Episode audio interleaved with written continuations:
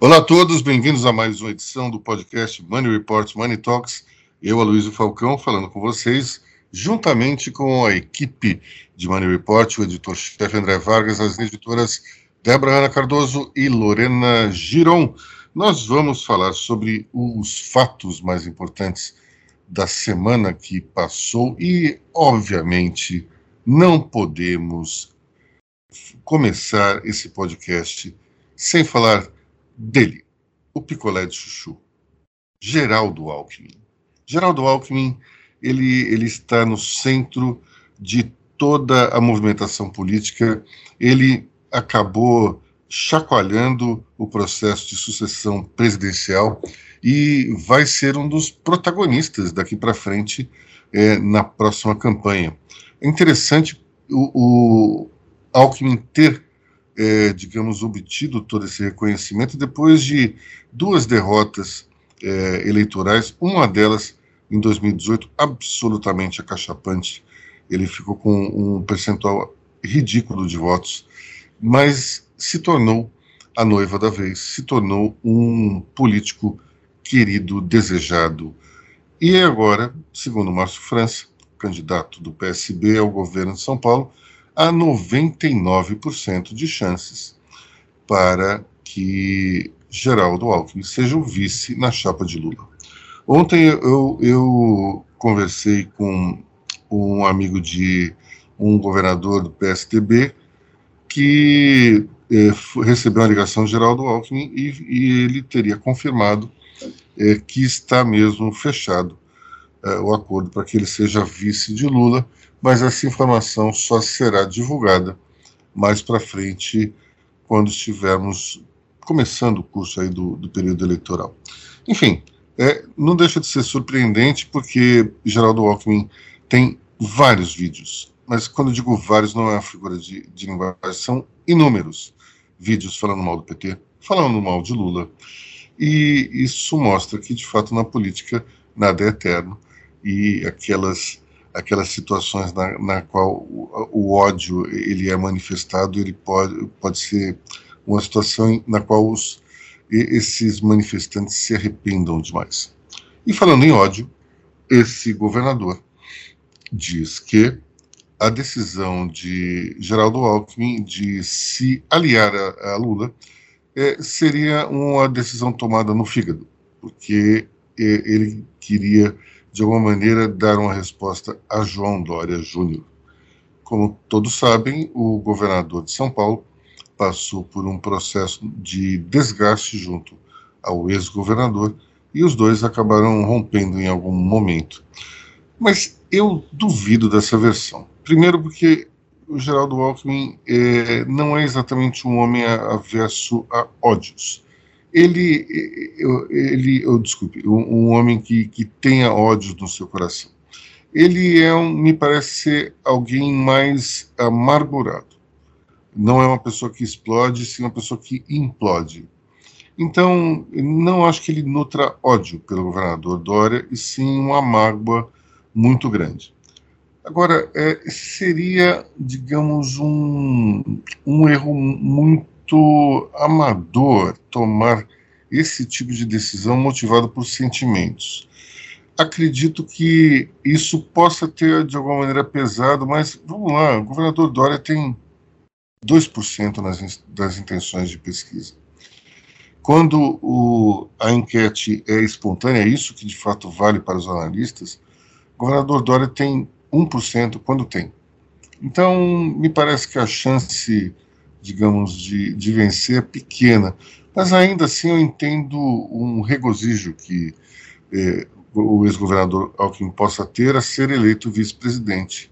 Uma votação grande quanto seu rival político vai ficar na, na rabeta ali da, da votação. André Vargas. É aquela velha conversa do ciúme de homem e do desejo de relevância. Uh, essa chapa sapo com chuchu, ela, ela é indigesta para todos os lados, né? É, o, o Lula se afasta da sua militância mais radical, que não é tão. que acaba. que pode acabar indo votar no PSOL, sua militância mais jovem. O Alckmin também se afasta do grupo que votou nele durante anos. O, o, o Alckmin sempre teve, como no governo do Estado, uma, uma postura de enfrentamento dos movimentos sociais. É, e o Alckmin também não tem uma grande força fora do Estado de São Paulo. Eu, particularmente, acredito que o Alckmin próximo de Lula ele pode ser uma força para o governo do Estado, porque ninguém está falando muito disso. Né?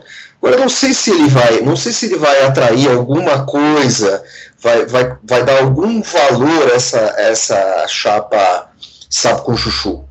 Sabe? Me parece muito mais uma questão assim de que o fracasso lhe subiu a cabeça. Olha, a minha impressão é um pouquinho. Espera só um instantinho, Lorena, só para pegar esse gancho aqui.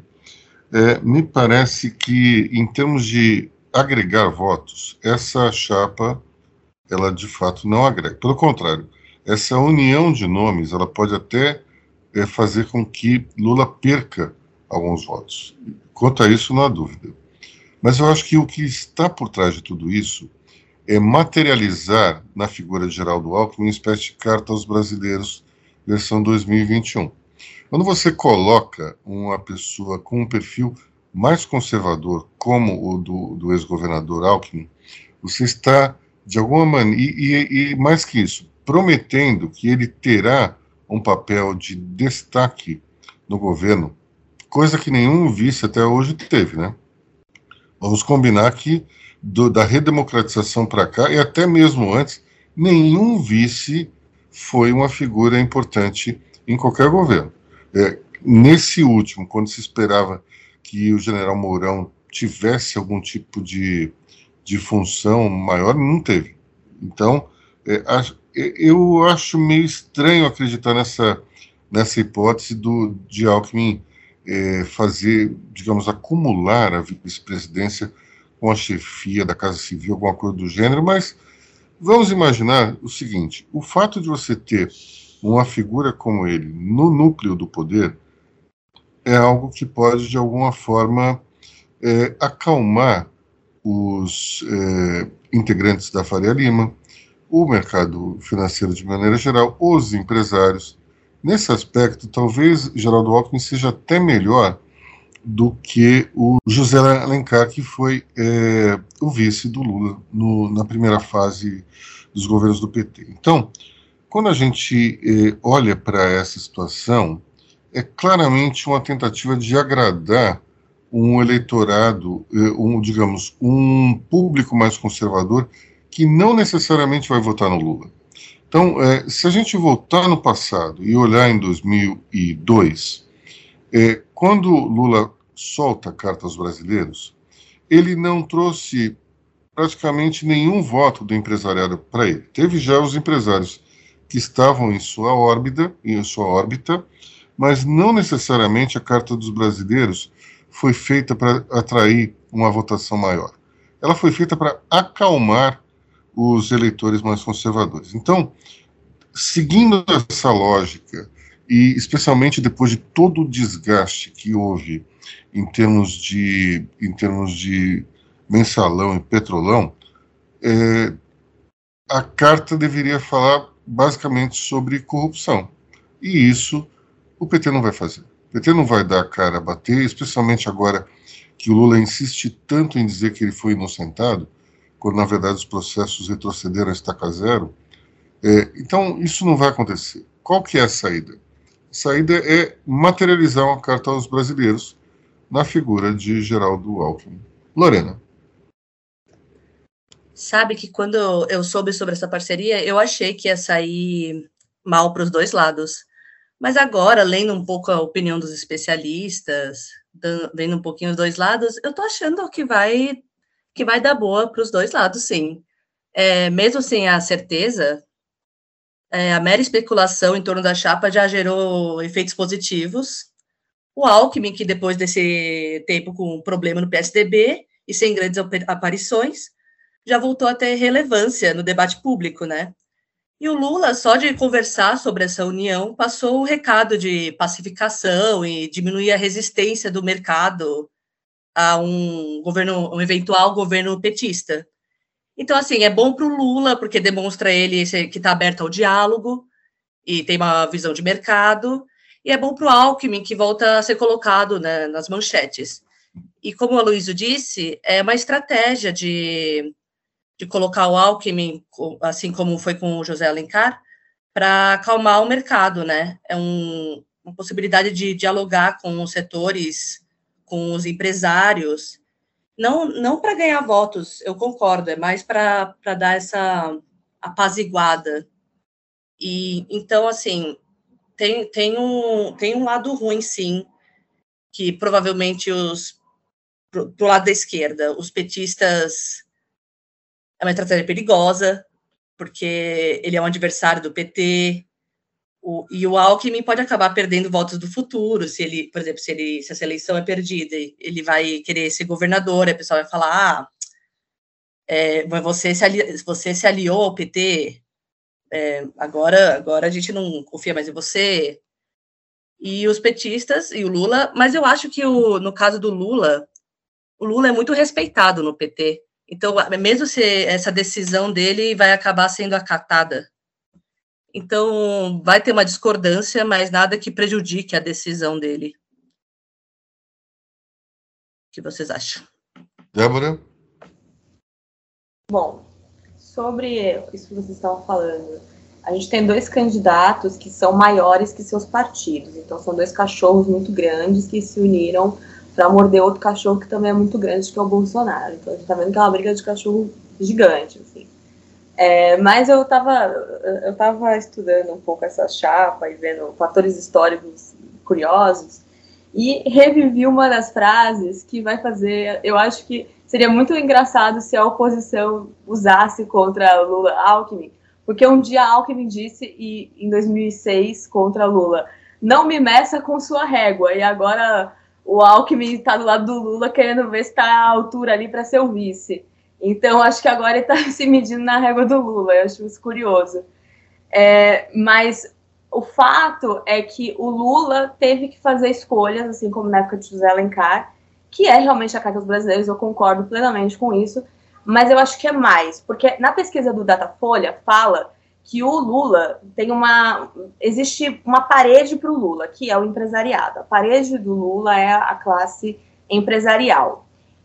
E por que, que essa classe é importante? Porque é a classe que você vai conversar sobre investimento, sobre várias outras coisas, é o setor produtivo.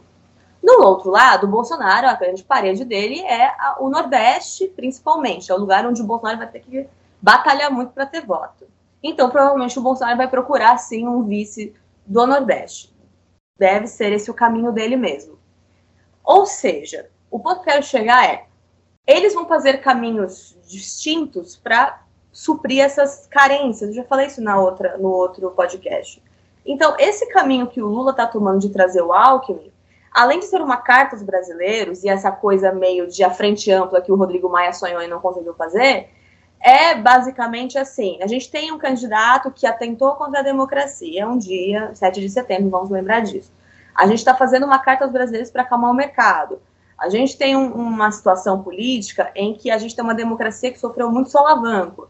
Eu sou Lula, que um dia foi seu presidente. Você lembra que eu fui um bom presidente? Você teve muita coisa no meu governo. E eu vou, quero voltar. Então, esse aqui, ó, esse cara aqui que eu tinha muita coisa contra, eu não tenho tanta coisa contra mais não, porque a gente se uniu para acabar com uma coisa maior, porque o inimigo do meu inimigo também é meu amigo. Então, as pessoas, é, o que o, o PT está querendo vender com o Alckmin, o Alckmin vendendo com o PT é a gente tem nossas diferenças históricas, mas existe uma coisa muito pior que é aquele outro cara ali. Ou você vota na gente ou você continua com esse. E aí eu acho, e aí você vai ter aquela questão da campanha. O que, que vai ser a campanha? Uma campanha que vai fazer todos os dois postulantes, né, provavelmente o Bolsonaro e o Lula, sangrarem muito. Eles vão sair ensanguentados dessa, dessa eleição. Então eles vão se atacar muito. Bolsonaro vai, assim, vai ser chamado de tudo aquilo que a gente já sabe e o Lula de tudo aquilo que a gente já imagina. Ter um, o Alckmin ali como uma coisa de credibilidade, de, do conservadorismo e tudo mais, eu acho que vai dar para o Lula aquele estofo que é olha, tudo bem, você está falando que eu sou tudo isso, mas eu sou aliado de uma pessoa que é que me escolheu para ser o candidato e tal, que a minha chapa é uma pessoa conservadora. Então você está falando que eu não sou conservador? Como assim? Eu defendo pautas conservadoras. Então o Lula vai poder ser acusado de muita coisa também. Eu acho que eles estão ali trabalhando num, num, num lugar que é o, Lula tentando achar um caminho do meio para conversar com todo mundo até certo ponto. Eu acredito que é mais ou menos por aí. Eu acho que é uma coisa que um pouco mais difícil de olhar agora. A gente vai olhar só na campanha mesmo. Eu queria fazer uma pergunta para vocês que é a seguinte. É, em 2018, Lula era uma espécie de inimigo público número um. E Bolsonaro foi eleito com base nesse sentimento antipetista. O que faz Lula ser perdoado três anos depois, na opinião de vocês? A economia. Certo. Só isso? Capacidade de comunicação com, com, com as massas, uma capacidade de articulação, articulação política. É, Lula ficou quieto muito tempo, apanhando muito tempo. Agora ele esperou o momento e está tentando se reconstruir e está obtendo, e está conseguindo isso, mas assim, ele está sendo empurrado pela economia, porque se a economia estivesse relativamente bem, ele estava, sabe, estava escanteado ali com aqueles seus 20, tantos 20, 25% de votos. Ponto. mas não tem muito segredo. Queda, mas o que, que você explica a queda da rejeição do Lula? Ai, é, ah. Esse é um ponto interessante. Lula, dois anos atrás, tinha uma rejeição superior a 60%. Hoje a rejeição dele, em algumas pesquisas, chega a 39%. Como é que é economia Luiz, as pessoas estão mal das pernas, o dinheiro não vale mais nada.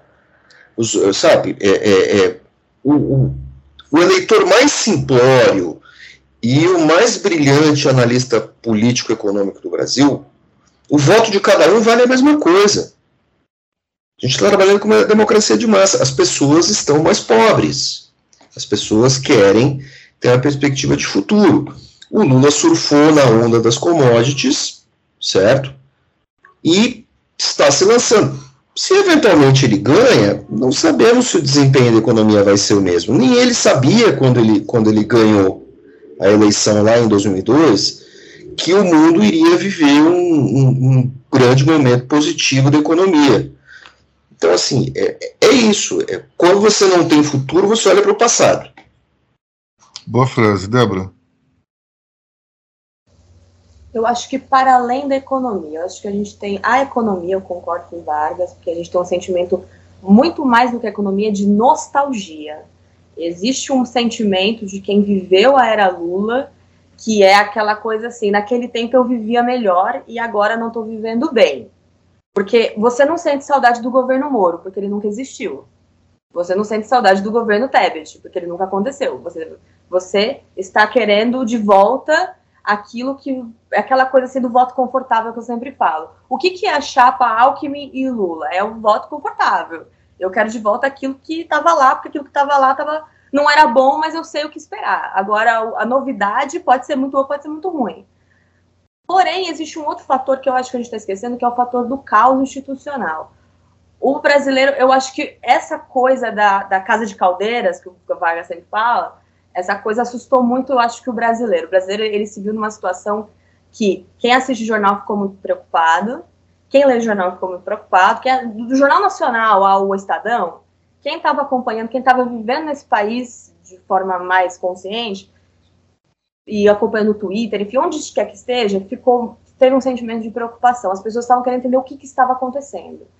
Porque não, o, o, Brasil, de certa forma, o Brasil é o país do carnaval, entendeu? O Brasil é o país que a galera não quer ter muito problema, não. O brasileiro quer ir para. O 7 de setembro é você ir para praia, tomar cerveja, comer churrasco e se divertir, ou dormir e ficar de boas.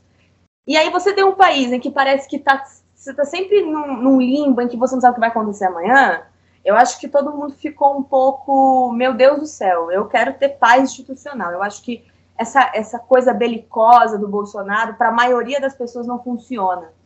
Talvez para os 20%, os 15% dele ali que gosta de ficar lá, é isso aí, Bolsonaro, loucura, eu acho que beleza, parabéns para vocês. Mas a massa de trabalhadores que quer chegar em casa, colocar o chinelinho, assistir uma Netflix ou assistir a novela, essa galera não tá afim de ter um, um golpe de Estado. Essa galera tá afim de ter que se preocupar com a eleição daqui a quatro anos. Até quatro anos eu não tô afim de me preocupar com o Congresso Nacional. Quem se preocupa com isso é a gente que gosta, entendeu? É a gente aqui que é meio maluco. Eles não estão preocupados. Pergunta para quem, para o trabalhador médio, quem você votou há quatro anos atrás. Não faz ideia. Então, assim, a galera não tá querendo esse golpe de Estado. A gente não tá vivendo na Hungria, a gente tá vivendo na, sabe? Não é o Lukashenko, entendeu? Não tá vivendo aqui na Bielorrússia, entendeu? Aqui é o Brasil. Antes de passar a palavra para a Lorena, eu vou só contar uma coisinha, que é o seguinte. É, em 2019, a gente fez um evento é, com 200 empresários. E lá pelas tantas eu perguntei, é, eu queria fazer uma enquete e, e pedir para as pessoas serem sinceras. Quantos aqui lembram em quem votou para deputado federal? Menos de 20% lembraram. 2019. Moreno. Não, eu só ia complementar, eu ia concordar com a Debs.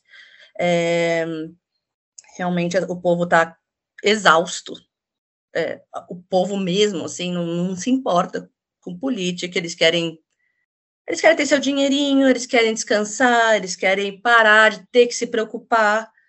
E do outro lado tem também a imagem que ficou feia, sabe? Eu digo defasada da Lava Jato, que foi um ponto positivo, eu diria, para o Lula, porque é, com o Moro agora se candidatando, ficou uma coisa meio, peraí, então ficou, né? E agora o Bolsonaro, com, com, a, é, com tudo caindo para ele, ficou. Foi ótimo para o Lula, né? É, ter, ter, esse candidato contra ele, que, igual a Débora falou, tinha aquele governo mais confortável que todo mundo conhece, contra esse que foi um caos na visão do povo. Então, ah, vamos para aquele lá, né? Que com certeza foi, foi melhor do que agora para gente. Então, vamos esquece se foi, talvez tenha roubo, talvez tenha qualquer coisa do tipo, vamos para aquele lá que foi um pouquinho melhor. Então, o povo, o povo quer descanso, com certeza está nesse, tá nesse pensamento. Olha, é o é... Maluf, roubo mais fácil. É, exatamente. Olha, ele nunca falou roubo mais fácil, mas tudo bem, não tem problema. É um mito. Reza a lei, reza a lei é um que essa frase na, aconteceu. Na verdade, essa. Não, essa frase nunca aconteceu. Isso aí é o seguinte: essa frase ela surgiu é, de, do, com o Ademar de Barros, lá atrás. Então, o Ademar, as pessoas falavam, é, falavam olha, que ele, ele rouba, mais faz. E daí, ele, o, como a história se repete, como farsa às vezes, né, como já diria Karl Marx, então é, essa frase colou no Maluf anos mais tarde, mas ela tem início ali com o Ademar de Barros. Ouvinte, então peço desculpas pela minha pedalada histórica. Bom, é, eu queria só fazer um apanhado do que vocês falaram. É, tem a impressão que esse perdão aí a Lula ele tem justamente dois componentes. Um componente é a exaustão provocada por Bolsonaro junto ao eleitor. A economia, como disse o André Vargas, as bravatas políticas que vocês ressaltaram, tanto Lorena como Débora. Então, outro detalhe é que é o seguinte, a vacinação, a pandemia. Quando é, o comportamento do presidente durante o, o pior momento do, da, da pandemia mostra é, que é, é, isso acabou incomodando muito as pessoas, né? Todo mundo querendo é, uma solução, que seria a vacina, e Bolsonaro falando contra. Todo mundo preocupado porque o vizinho estava do, doente, é, um familiar estava morrendo, e Bolsonaro dizendo que era uma gripezinha. É, depois, quando o, a pandemia era absolutamente incontestável, é, você tinha um presidente é, questionando os números e depois questionando a vacina.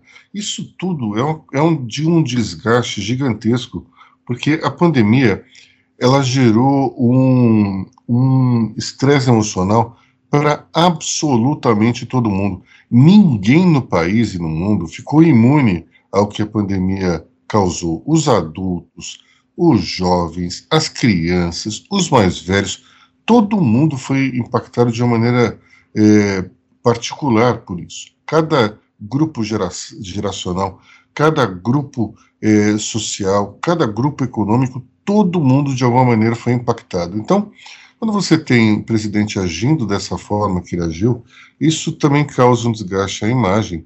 E daí as, os eleitores pensam: oh, peraí, mas isso aqui era o bom e o outro era o ruim, talvez o, o que eu achava que era o ruim possa ser o bom, e vem essa recordação aí dos, dos bons tempos é, anteriores. O André está me lembrando aqui que um em cada 255 brasileiros morreu. É, uma, é um número muito grande. Isso faz com que cada um de nós conheça pelo menos duas pessoas que morreram devido à, à pandemia. É bastante trágico isso tudo. Bom, além disso, acho que tem outro ponto que é o seguinte: a culpa de Lula ficou etérea. Ninguém entendeu direito. Ah, ele roubou, mas como ele roubou? Ele roubou, mas eh, como é que é mesmo a história do triplex? É, não, mas o triplex estava no nome dele? Não, não estava. Não, o triplex. Como é que é? A dona Marisa tinha uma cota da, da cooperativa construir o prédio. Ah, tá, mas ela era dona do, do apartamento? Não. Aí talvez tenha havido um, um problema, é, talvez logística da Lava Jato, e se o, se o caso do sítio de Atibaia tivesse aberto a Lava Jato, não haveria tanto esse problema, mas o, o caso do triplex era do ponto de vista jurídico, ele tem uma série de furos, e mesmo assim o ex-presidente foi condenado. Então quando você vê que a Vaza Jato mostrou é, uma relação tanto incestuosa entre a, a força-tarefa e o juiz. Ao mesmo tempo que o processo é anulado e ninguém consegue entender direito qual é a ligação de, do roubo com o presidente, que não é uma, uma ligação simples de causa e efeito. O dinheiro não sai da Petrobras e cai na conta do Lula, ou tem alguma outra coisa. Você tem até um mecanismo sofisticado que, que o, o José Batista dizia que ele gerenciava uma conta da propina que estava no nome dele. Mas em nenhum momento você fala, olha, o Lula está aqui, ó, ele é o beneficiário disso aqui. Você tem claramente um sítio que era dele, o que ele frequentava, tinha até, é, tinha até, como se diz, fórmulas é, feitas em nome da Dona Marisa ali na, na suíte do, da, da casa. É, é óbvio que dá para ver que, que o sítio era deles, até pelas gravações é, da, da Nora de Lula, o filho do Jacobitá, é, a Débora lembra dos pedalinhos também, que a dona Marisa comprou, enfim. Mas é, o caso do triplex ele é bem mais difícil. Ele é bem mais difícil. Né? A Débora aqui falou em pedalada fiscal, ou melhor, pedalada histórica, agora lembra dos pedalinhos. Eu acho que isso tem alguma coisa aí dentro do subconsciente que está tá funcionando. Ou seja, faz com que tudo que a gente falou sobre o que o Bolsonaro é visto hoje com a pandemia e tudo mais, praticamente a questão da, da Lava Jato do Lula, e não estou diminuindo porque, enfim, corrupção é corrupção, mas faz as pessoas pensarem assim que talvez relativizar assim, é, mas é meio irrisório, né? Porque a pandemia morreram 600 mil, ele tinha só um triplex, era um, sítio. E aí morreram 600, o cara negou vacina, o outro ali, assim, as pessoas começam a colocar na balança, o que que me causou mais dano? Ele ter um triplex ou ele, o outro negar vacina, sabe? É, isso aí nos leva a um dilema moral que é, é que é meio complicado, né? É difícil, mas as pessoas, a massa começa a relativizar as coisas. É, eu acho triste, por um lado, que é você sair desse processo todo com a impressão de que a corrupção é um mal menor. E é, um, é muito ruim para o país, né? Isso é uma chaga que o Brasil precisa resolver e a gente passa uma mensagem para o exterior de que é, nós somos tolerantes e coniventes com tudo isso. Ou até, como diz André Vargas aqui é, nos bastidores, cínicos desse processo, né? Nós ganharíamos um, um um, uma pele dura no sentido de, de encarar esse processo todo com um certo cinismo, com um certo ceticismo.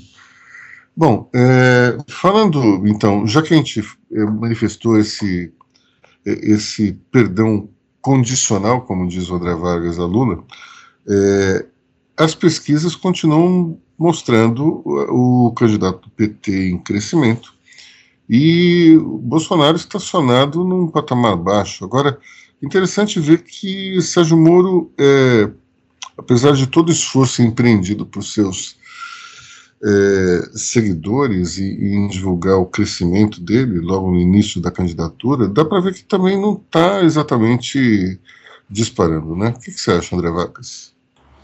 Questão toda assim, o Moro, o Moro sofre do mesmo problema do Mandetta, ou o Mandetta sofre do mesmo problema do Moro.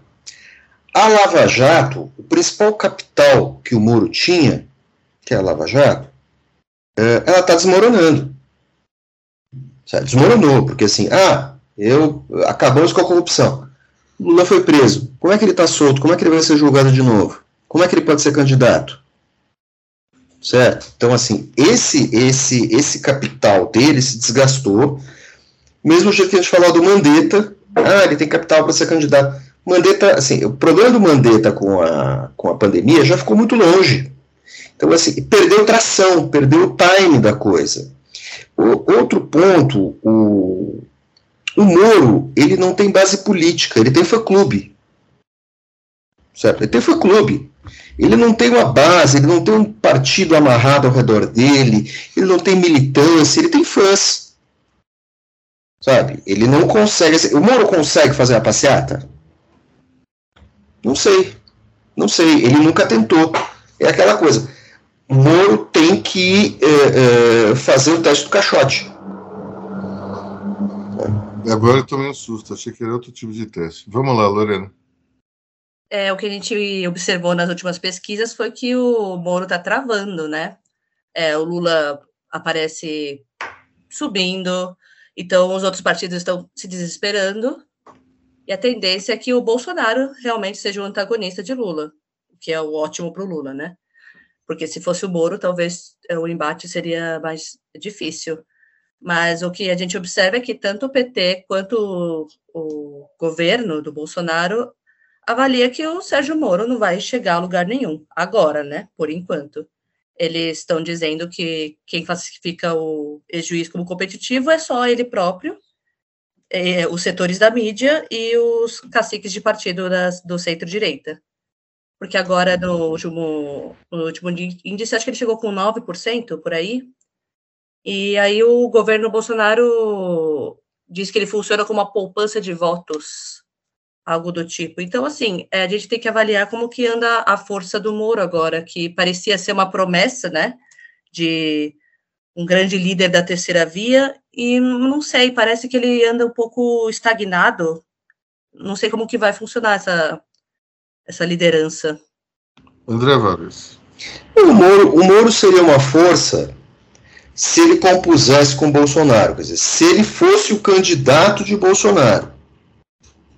Mas tem uma turma política aí que insiste em queimar pontes. O Moro também está nessa conta. Outra coisa é uma certa ambição desmedida. Né? É assim, por que o sujeito não faz uma escala política? O, o Alckmin foi governador quantas vezes? Quatro cinco se você contar, não, cinco, né? Se você contar aquele, aquela, aquele momento que ele, que, o, o, que ele assume depois da morte do, do Covas. E ele não consegue nada para a presidência. Por que o seu Moro não vai construir uma trajetória? Todo mundo já quer chegar e sentar na janelinha? Extremamente ambicioso, é. Sabe? Não é síndrome de João Dória? João Dória chegou e sentou na janelinha. Não, o, mas não quer dizer que colhe para todo mundo, ele conseguiu. Mas antes ele foi prefeito. Calma lá. Não, eu digo a janelinha foi o prefeito. Sim. O prefeito sim. de São Paulo é um cargo dificílimo. Ele sentou na janelinha de cara. Mas, é, sei lá, é, eu tenho a impressão aí que a gente tem também que levar em consideração que o Sérgio Moro ele, ele larga bem, mas ele tem um, tato, um teto baixo, né, pessoal?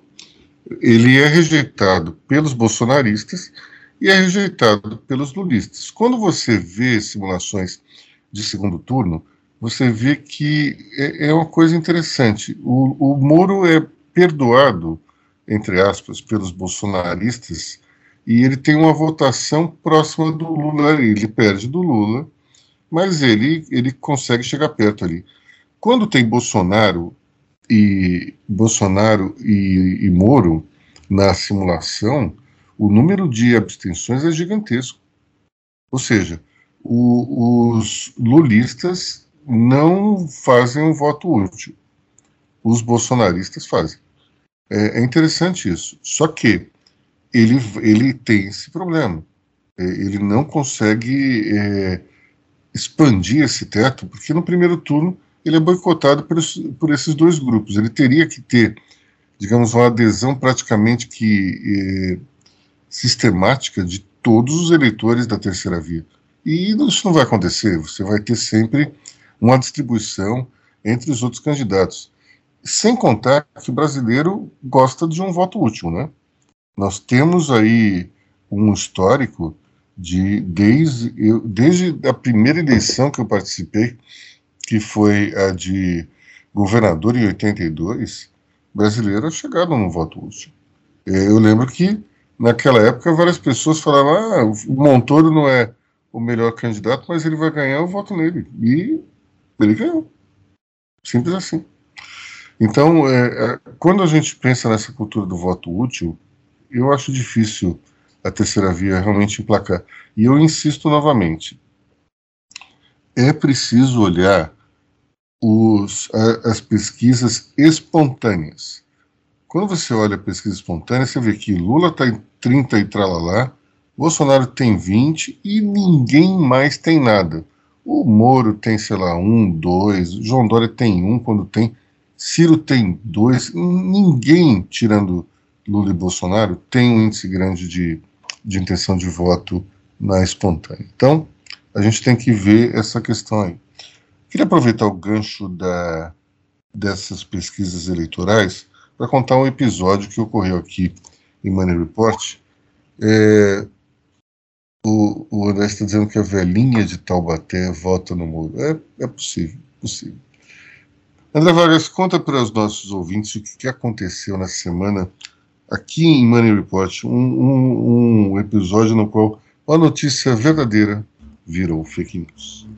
Pois é, né? são as contradições do mundo digital e são as contradições das pesquisas, etc, etc, etc. Saiu uma pesquisa, salvo engano agora, é Datafolha, não, IPEC, IPEC é o Datafolha, IPEC, né? É, é, é, dando rejeição, desaprovação do governo Bolsonaro. Todos os veículos deram, Money Report publicou também essa pesquisa, uh, para não dar nenhum. Uh, uh, para nos conferir rapidez e tudo mais, nós recortamos as pranchas dos resultados da pesquisa. A gente não fica nem comentando muito. A gente dá o resultado, porque, em suma, somos. Então a gente nem ficou analisando muito, que era era só um dado, tem pesquisa sendo toda hora. Vamos lá. O que, que aconteceu? Nós publicamos esses resultados no site e jogamos nas nossas redes sociais. E uh, no Facebook em especial, nós temos, por uma característica dessa rede social, nós temos um grande número de bolsonaristas. Certo? E é um público muito específico, tem uma faixa etária um pouco mais velha, um pouco mais alta e tal. Uh, eles começaram a contestar o resultado dessa pesquisa e entraram com uma reclamação uh, junto ao Facebook, alegando que a pesquisa era falsa.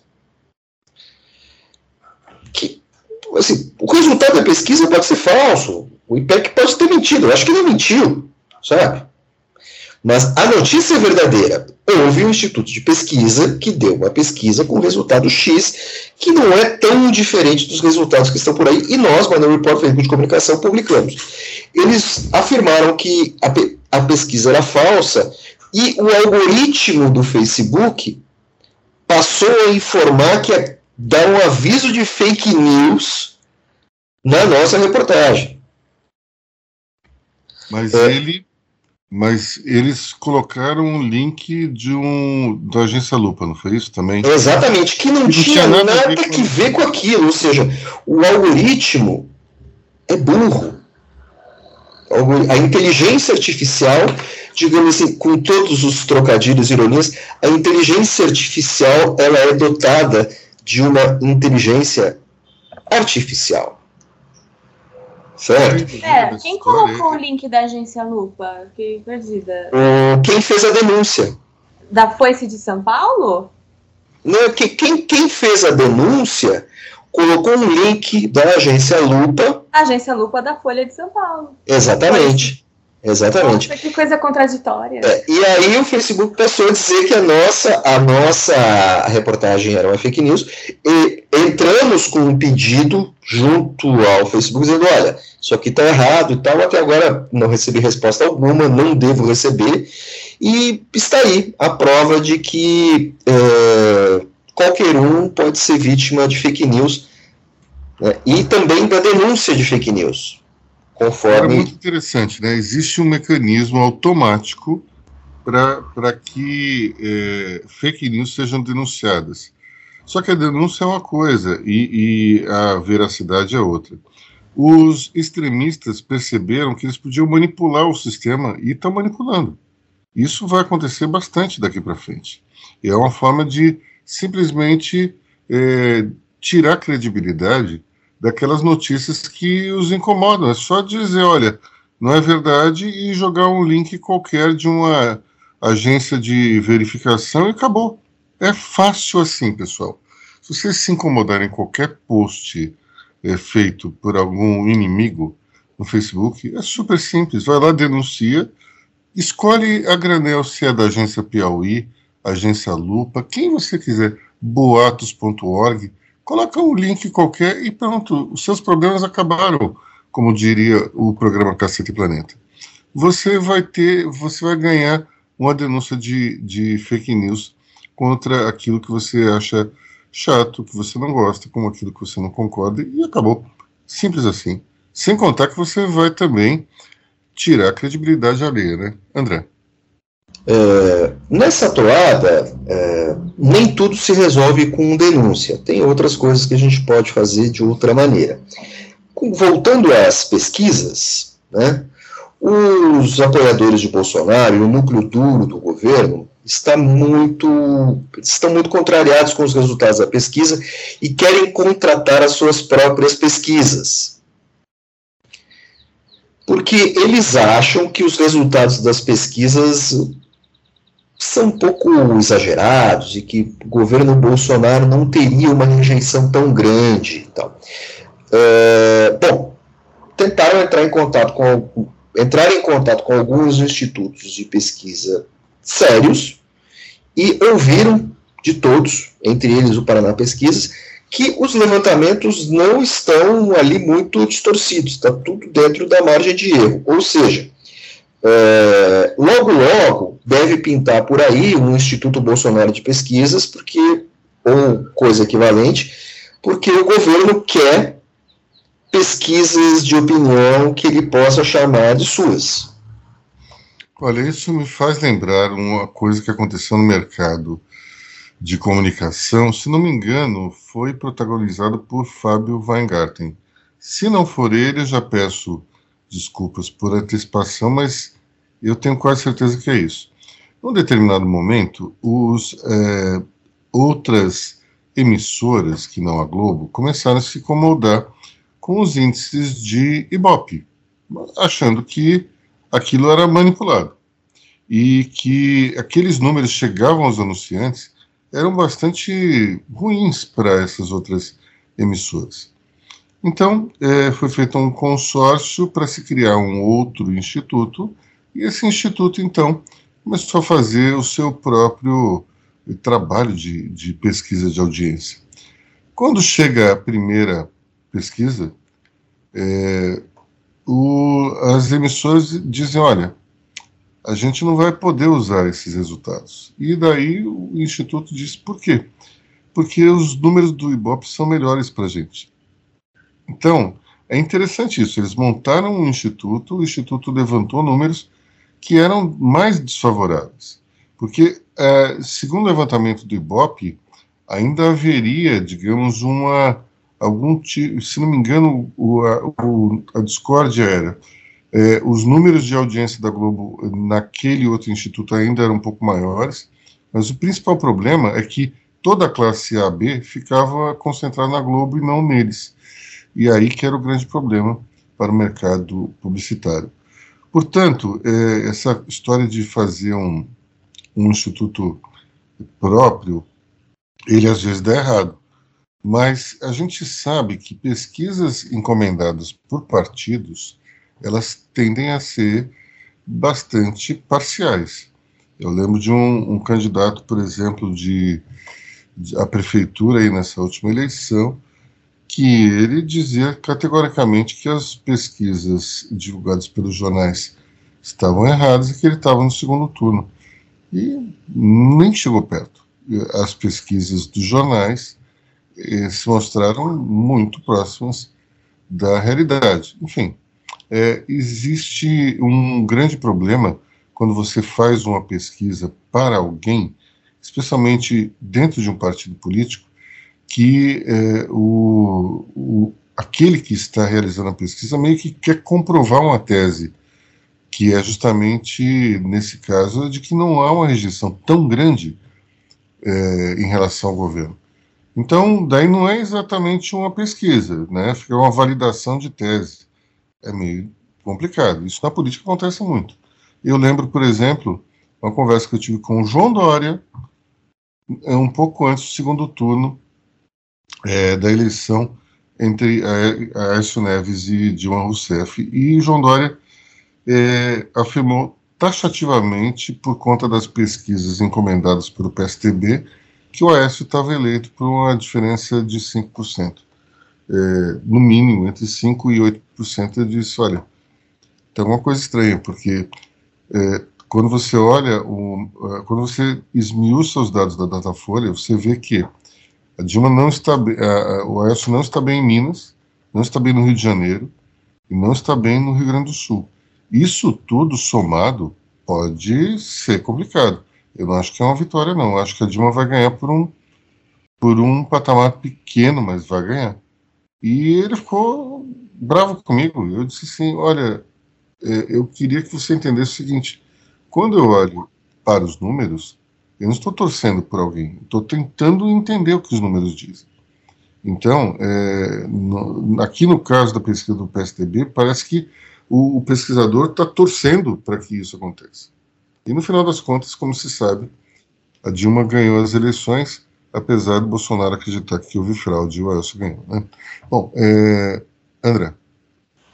Bom, falando dessa questão de opinião e tudo mais, nós temos aí mudando assim, direcionando um pouco a nossa conversa, nós temos aí uh, uh, Bolsonaro, digamos assim, uh, não discordando das pesquisas, mas discordando da função das instituições do governo que ele preside.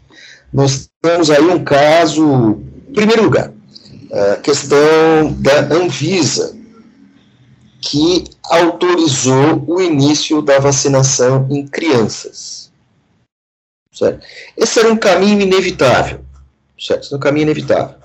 Eh, não bebês, mas assim, a Anvisa autorizou, olha, podemos começar a vacinar crianças, porque algumas vacinas são, seriam, são mais adequadas e tal. Parará, parará, parará. Perfeito. Bolsonaro não teve dúvida. Foi lá e perguntou assim: eu quero o nome das pessoas que autorizaram, porque uma das obsessões do Bolsonaro é que crianças não podem ser vacinadas. De fato, numa campanha de imunização de larga escala contra uh, um, uma doença com as características do coronavírus, crianças não são vacinadas, não eram vacinadas, porque elas também não eram alvo, né, não eram os mortos e doentes. Mas em algum momento, com o aprimoramento das vacinas e os estudos, as crianças também seriam vacinadas. Ponto. Agora o Bolsonaro resolve é, é, nitidamente ameaçar os técnicos da Anvisa, que é uma agência altamente qualificada, uma das principais agências de vigilância sanitária do planeta Terra. Não que existam outras no sistema solar, mas tudo bem. Outro fato é, é a história do IFAM com PH, como diz o Bolsonaro estava falando, ele estava comentando que a, a, estava, estavam construindo uma loja, uma unidade da Havan, numa cidade do interior, e, nas palavras de Bolsonaro, apareceram uns azulejos no chão.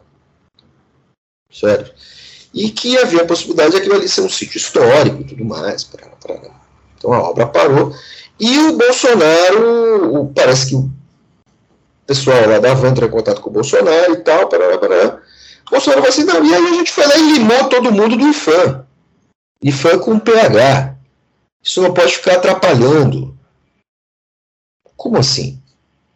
É um instituto de patrimônio histórico. Você poderia ter. A, a, a, aquilo precisa ser analisado. Você poderia estar uh, uh, diante de um sítio histórico uh, riquíssimo que poderia conferir um grande valor histórico turístico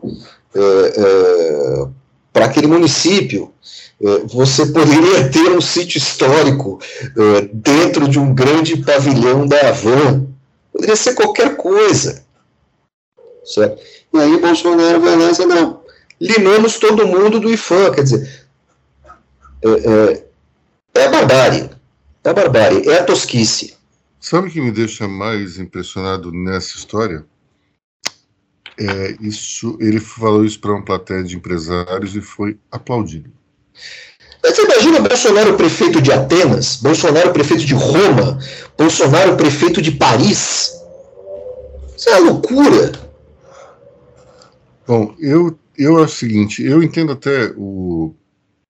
Eu entendo que os empresários se sintam tolhidos por, pelo IFAM, isso realmente deve encher o saco muitas vezes.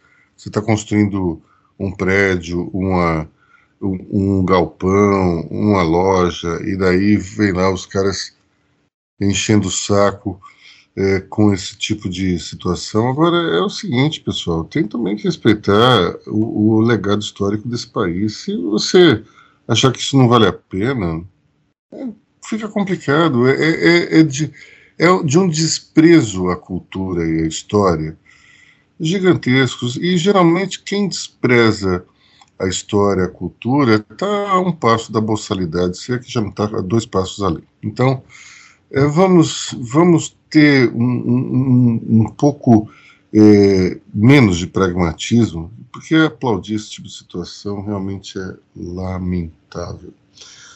Bom, é, temos que falar de FMI também, né?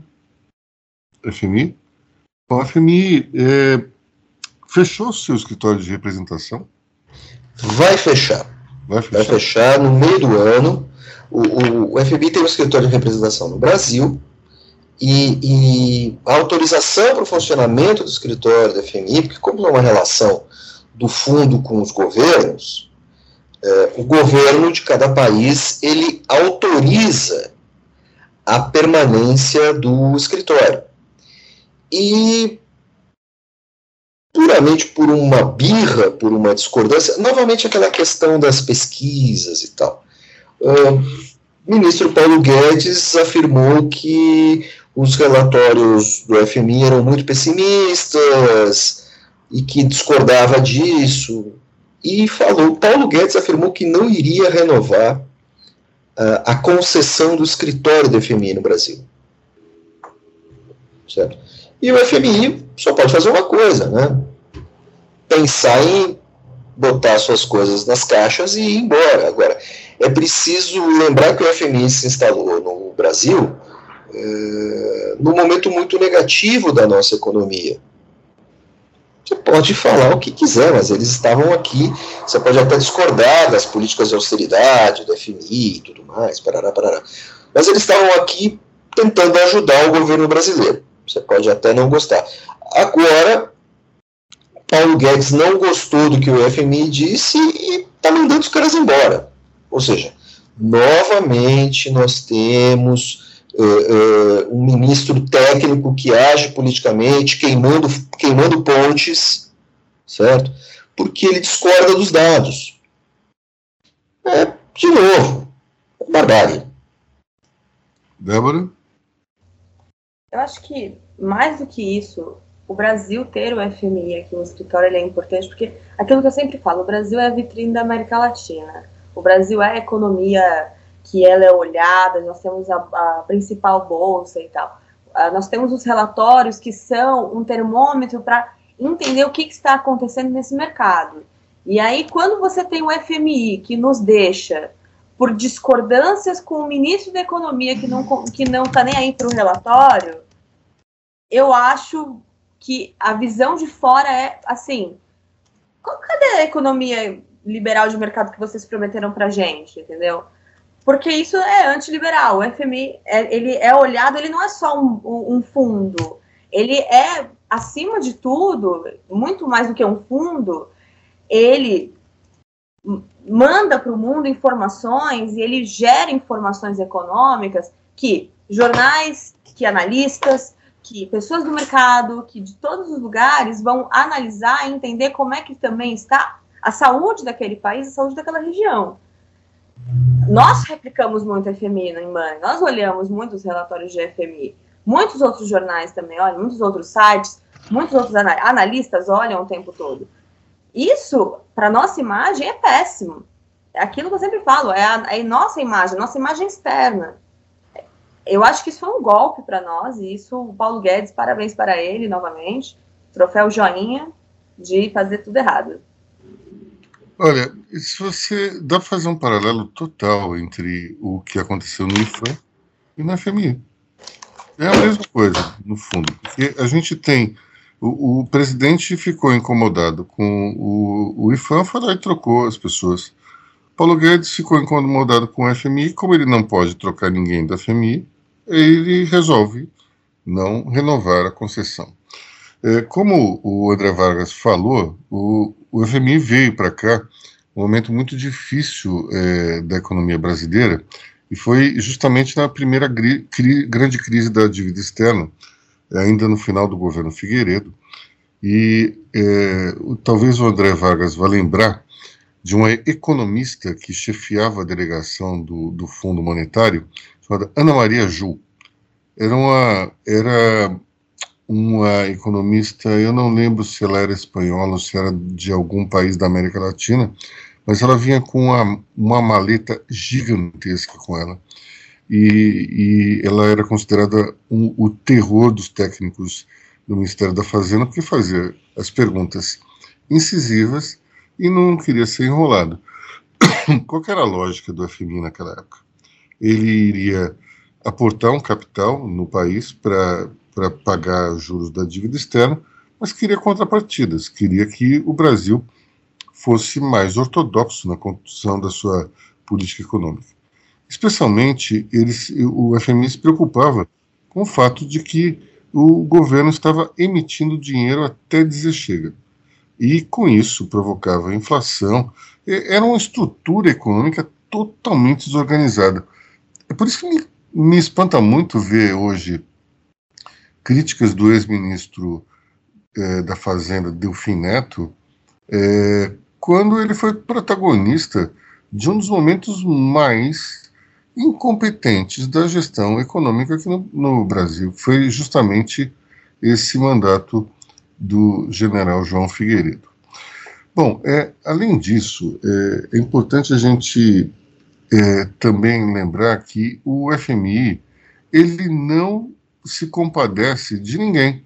É, um pouco depois, ali no governo Sarney, o então ministro Luiz Carlos Bresser Pereira ele tinha um, uma ideia é, bem estapafúrdia de negociação da dívida que, sinceramente, eu não lembro exatamente qual que era. E foi ao FMI fazer a sua pergunta, a, a sua proposta, antes falou para os jornalistas o que, que ele iria propor, os jornalistas se entreolharam e falaram assim, enlouqueceu, né? Chegou lá, a reunião foi super curta, ele voltou, os repórteres o cercaram e ele falou assim, nós recuamos um pouquinho. O pouquinho foi totalmente, mas tudo bem. Débora Cardoso. Tem mais um detalhe que a gente está esquecendo. A gente tem um brasileiro no FMI, que é o Ilan Goldpai, ex-presidente do Banco Central. Então, você imagina que foi um golpe também para nós, porque a gente tem um dos nossos lá e um das nossas grandes mentes da economia. Então, eu acho que isso deve ter pegado muito mal, porque não é só também o Brasil ser um dos protagonistas aqui do, do, do hemisfério, mas ele tá indo, ele é diretor, ele foi nomeado, ainda não tomou posse, como diretor do hemisfério ocidental, não é qualquer coisa.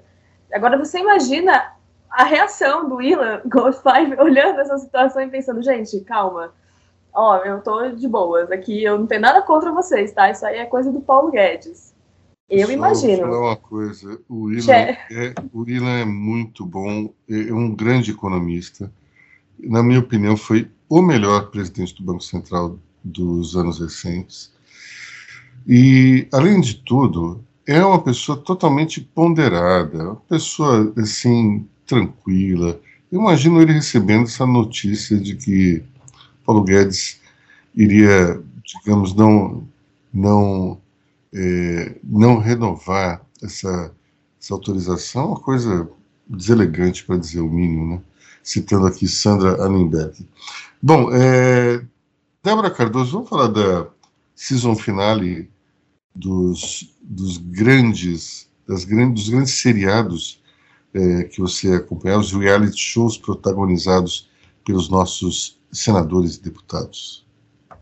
Bom, ouvinte, chegou esse momento, o momento chegou. Depois de um ano aí acompanhando 355 bilhões de matérias, eu separei aquelas que foram notícia, aquelas que foram série, aquelas que vocês não aguentavam mais eu falar aqui, mas eu disse mesmo porque era importante para todo mundo. TCU foi resolvido, quem ganhou foi o ex-governador Anastasia. A gente não fez bolão de apostas, mas sim, Katia Abreu Targaryen não levou essa, apesar das saias de gravatas, ela não assustou ninguém, e o Anastasia acabou levando no jeitinho mineiro dele. E levou, e junto com a eleição dele, quem caiu foi o Fernando Bezerra Coelho, que teve só quatro votos. Aí alguém vai dizer, não, ele teve sete. Não, não, não, não, não, porque um é dele, um é de quem estava contribuindo com ele, que era o líder do governo, junto com o seu parceiro. Então, eles só conquistaram de fato quatro votos. O resto já estava garantido. Além disso. Então vamos lá. Um. Um é dele, dele outro, o do, outro líder. do líder do governo e do parceiro do líder. O resto eles conquistaram. Então são cinco. Não, são sete votos total. Não, peraí, são sete votos. Um é dele. Mais um dois. do contribuidor. Mais, mais o líder do governo. Mais o líder, ah, tá. Elas são líder do, do partido. Então, só teve quatro votos de fato conquistados. Disso, ele saiu aí meio chateado, alegando traição, e de fato foi traído, porque o Flávio Bolsonaro, filho do presidente, articulou por Anastasia. É, Brasil. Vai vendo, Brasil, vai vendo, já dizia Marcos Rogério na CPI. Além disso, essa história não acabou, não tira, essa história já acabou. Vou falar bem rápido para você que está ouvindo. Precatórios, depois de muita treta, fatiamento da fatia, promulgação em duas partes, resolveu e acabou precatórios. Lembra do artigo 4 que eu falei que tinha caído? Ele voltou senadores bateram o pé e a Câmara falou: ai, tá bom, vai, a gente vai vincular com o gasto social, tudo bem? Tá bom. E aí colocou o gasto social, carimbou e o teto foi aberto, foi promulgado, foi tudo lindo, numa votação, enfim, super de boas. Junto com isso, teve um outro desdobramento que muito surpreendeu a todos e que ninguém esperava. O STF aprovou as emendas de relator, as RP9. Pois muito que bem. Então agora ela não é mais paralela, ela é oficial, ela não é mais secreta, ela está à luz. Ou pelo menos quase. Ela é meio parecida assim com as emendas de comissão. Ela é tipo transparente, peronomútil. Mas pelo menos atendeu aí o que a ministra Rosa Weber estava querendo e o STF julgou a transparência, que foi aceita a partir de uma PRN. Então, o Congresso foi lá, fez um projeto de lei, falou: olha, tá bom, vai, a gente vai deixar transparente, porque vocês estão querendo, enfim. Sabe, aquela coisa meio chata, né? Imagina, acho que o parlamentar quer que seja transparente, mas tem que aprovar, né? Porque é isso, ficar brigando com a toga. E aí, uma rosa no meio do caminho, você imagina, perigosíssima. E aí, aprovaram a PRN, e então Rosa Weber falou: beleza, então tá tudo certo. Essa semana votaram o mérito da matéria. Ou seja, será que essas emendas são constitucionais? Então, o STF julgou que sim. Aí você está se perguntando, mas por quê?